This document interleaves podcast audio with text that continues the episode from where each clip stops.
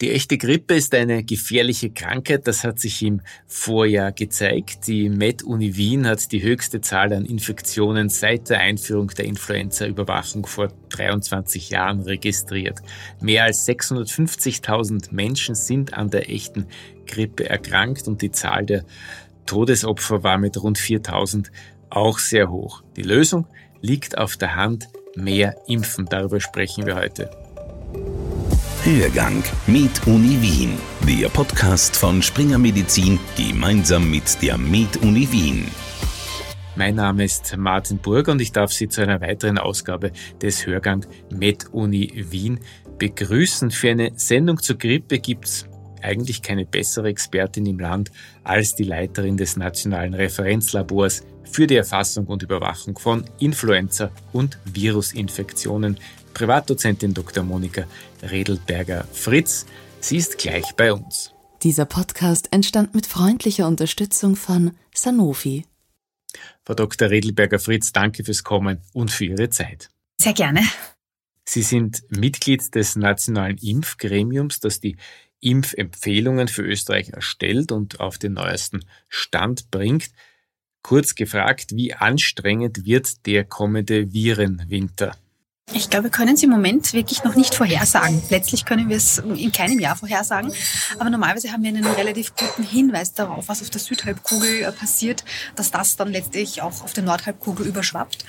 Ähm, das ist dieses Jahr ein bisschen ein unhomogenes Bild auf der Südhalbkugel, denn wir haben sowohl in Südamerika als auch in Südafrika eine sehr starke, eine extrem starke Grippeaktivität gehabt, während in Australien eigentlich eine eher moderate Grippeaktivität war. Also sie war jetzt nicht übermäßig stark, aber sie war deutlich da, aber moderat. Und dementsprechend können wir jetzt nicht wirklich davon ableiten, ähm, ob wir jetzt das australische Bild bekommen oder das südafrikanische Bild. Und damit können wir es letztlich gar nicht vorhersagen. Ja, aber wir haben Erfahrungswerte aus den vergangenen Jahrzehnten, wo das Gesundheitssystem Jahr für Jahr mit Grippewellen fertig werden musste. Was hat sich geändert? Was ist neu? Das Problem, was wir diesen Herbst haben, ist eigentlich genau das gleiche, was wir letzten Herbst hatten, nämlich dass es eine Co-Zirkulation mit vielen anderen Viren gibt. Das bedeutet, wir haben auch noch die anderen Player eben mit SARS-CoV-2 und eben auch RSV. Und wenn jede Welle für sich einzeln abläuft, dann haben wir wohl eine Belastung der Gesundheitssysteme, aber keine Überlastung. Wenn diese äh, drei Wellen zeitgleich stattfinden, dann kann es eben zur Überlastung der Gesundheitssysteme kommen, wo es einfach dazu kommt, dass jemand, der ein Krankenhausbett braucht, dann keines zur Verfügung hat.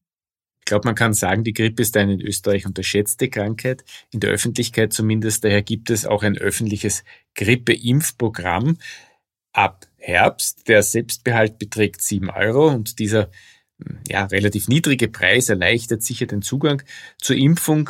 Es gibt aber auch noch andere Hürden, die wollen wir nicht vergessen. Menschen, die sich nicht impfen lassen, das weiß man, die tun das zum Beispiel, weil sie glauben, dass sie nicht anfällig sind für die Influenza oder dass der Impfstoff generell nicht wirkt.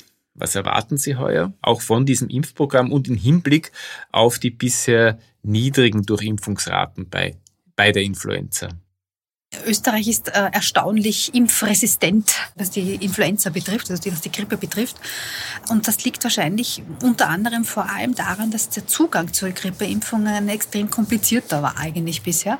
Ähm, denn letztlich, wenn man es regulär oder korrekt gemacht hat, dann musste man zuerst zum Arzt, musste sich das Rezept holen, musste dann in die Apotheke, musste sich die Impfung holen, musste dann für die Impfung bezahlen, musste dann mit der Impfung wieder zum Arzt, musste sich dann die Impfung dort verabreichen lassen und das Impfhonorar auch noch begleichen.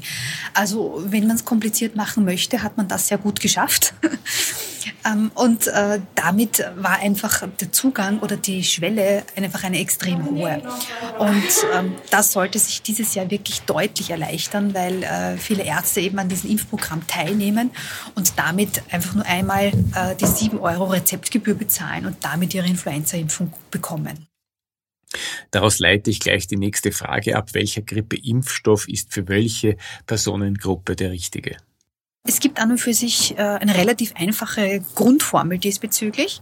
Für Kinder äh, und Jugendliche bis 18 Jahren, von zwei Jahren bis 18 Jahren, gibt es den intranasalen Lebendimpfstoff. Das haben die Kinder sehr gerne, weil sie werden nicht gepikst, weil es ein Nasenspray ist. Ähm, für die Kinder von sechs Monaten bis zwei Jahren gibt es eben äh, den ganz normalen inaktivierten Totimpfstoff.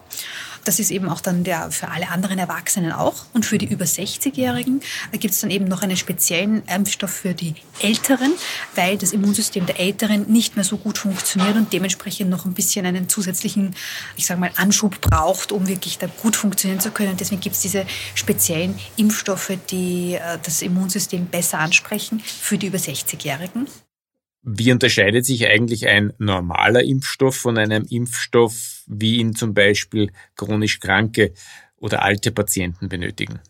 Ähm, der normale Impfstoff und der für chronisch Kranke ähm, unterscheidet sich eigentlich kaum. Das ist nämlich der ganz normale inaktivierte Totimpfstoff, wo einfach Influenza-Bruchstücke oder Influenza-Teile ähm, von dem Influenza-Virus verabreicht werden. Im Gegensatz dazu gibt es eben den für die äh, über 60-Jährigen. Ähm, da wird quasi diese Influenza-Bruchstücke, die äh, man sowieso hat von dem Influenza-Virus, ähm, die werden dann quasi noch an eine spezielle Chemikalie dran gebunden, damit es quasi dem Immunsystem einfach besser präsentiert wird. Vulnerable Gruppen zu schützen, das war ein wichtiges Thema in der Pandemie.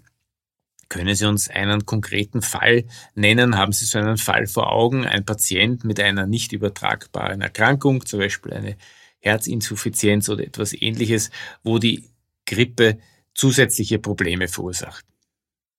Ähm, ja, das kommt sehr häufig vor. Letztlich ist es so, dass diese Personen mit chronischen Herz-Kreislauf-Erkrankungen, äh, vor allem wenn sie verengte Herzkranzgefäße haben oder verengte Karotis haben, dann ein sechsfach höheres Risiko haben, einen Herzinfarkt zu bekommen bzw. einen Schlaganfall zu bekommen innerhalb der ersten Woche nach der Influenza-Erkrankung. Und das ist eigentlich etwas, was sehr häufig nicht bewusst ist und auch nicht äh, kommuniziert wird. Äh, und damit gilt indirekt, dass eigentlich diese Influenza-Impfung, wenn man es ganz plakativ sagen möchte, eine Impfung gegen Herzinfarkt und Schlaganfall tatsächlich darstellt, weil es vielleicht nicht die Infektion selbst per se verhindern kann, aber diese schwerwiegenden Komplikationen sehr gut verhindert. Und für diese Patientengruppe gibt es dann den inaktivierten Totimpfstoff für Influenza. Richtig, beziehungsweise für die über 60-Jährigen dann eben äh, selbstverständlich ähm, der adjuvitierte Impfstoff oder eben der Hochdosisimpfstoff, der auch noch zur Verfügung steht. Bei gesunden Menschen spricht ja nichts dagegen, dass man gleichzeitig gegen Corona und Grippe impft. Wie ist das aber bei chronisch Kranken zum Beispiel? Ähm, letztlich ist es so, ähm, die chronisch Kranken, die äh, geimpft werden, sind schon sehr häufig geimpft worden und jeder weiß eigentlich sehr gut, wie er auf Impfungen reagiert. Und es spricht überhaupt nichts dagegen, selbst wenn man eine Impfreaktion hatte, dann trotzdem beide Impfungen zeitgleich zu geben. Es spricht auf der anderen Seite auch überhaupt nichts dagegen, einfach die erste Impfung zu machen, die Impfreaktion abzuwarten und dann die zweite Impfung zu machen. In der Diskussion taucht immer wieder äh, der Vorschlag auf, dass man das verpflichtende Tragen von Masken in bestimmten Bereichen wieder einführt. Ist eine FFP2-Maske eine Alternative zur Grippeimpfung? Ähm, ein Ersatz nicht, aber eine sehr gute Ergänzung. Wenn man sich über die Grippesituation im Land ein Bild machen will, kann man das online machen auf influenza.at. Die Zahlen, die dort präsentiert werden, die stammen zum Teil aus dem virologischen Sentinel-System. Das sind ausgewählte niedergelassene Ärzte aus allen Bundesländern, die Virusinfektionen einmelden. Gibt es aus Ihrer Sicht an diesem System etwas zu reformieren? Ähm, wir arbeiten daran. Wir haben das System letztes Jahr dahingehend adaptiert, dass es, ähm, wir haben das System mittlerweile seit über 20 Jahren äh, sehr gut etabliert und das hat immer sehr gut funktioniert. Allerdings ähm, die Altersgruppe der über 60-Jährigen war schlechter abgedeckt. Also wir haben da nicht so einen guten Einblick gehabt in exakt diese Altersgruppe und haben letztes Jahr eben begonnen, äh, speziell eben in Altersheimen oder mit Altersheimen oder mit Ärzten, die in Altersheimen arbeiten, da äh, enger zusammenzuarbeiten und haben damit letztlich auch einen besseren Blick in vor allem diese Altersgruppe Altersgruppe hineinbekommen, um zu sehen, was dort zirkuliert. Und diese Anstrengungen ähm, können auch dieses Jahr weiter fortgesetzt werden und damit können wir dieses System äh, noch besser adaptieren. Eine abschließende Frage zum Abwassermonitoring. Das wurde in der Pandemie genutzt, um das Covid-Infektionsgeschehen zu verstehen. Äh, und es wird auch weiterhin benutzt. Inwieweit ist die Auswertung von Abwasserproben auch für die Influenza von Bedeutung? Man sieht äh, auch in den Abwasserdaten die Influenza-Aktivität sehr gut. Also die bildet sich da auch sehr gut ab. Also man kann sagen, man hat quasi Influenza-Viren epidemisch zirkulieren in der Population, ja oder nein. Ähm, was natürlich äh, dieses System nicht so gut kann, ist ähm, diese einzelnen Viren wirklich genetisch und antigenetisch so zu charakterisieren, dass man sagen kann, okay, es passt wunderbar zur Impfung zusammen oder eben nicht zusammen. Ich glaube, beide Systeme sind eine ideale Ergänzung zueinander, aber ich glaube, eines kann das andere nicht ersetzen. Vielen Dank für das Gespräch. Sehr gerne. Das war der Hörgang mit Uni Wien, der Podcast von Springer Medizin gemeinsam mit der Med Uni Wien.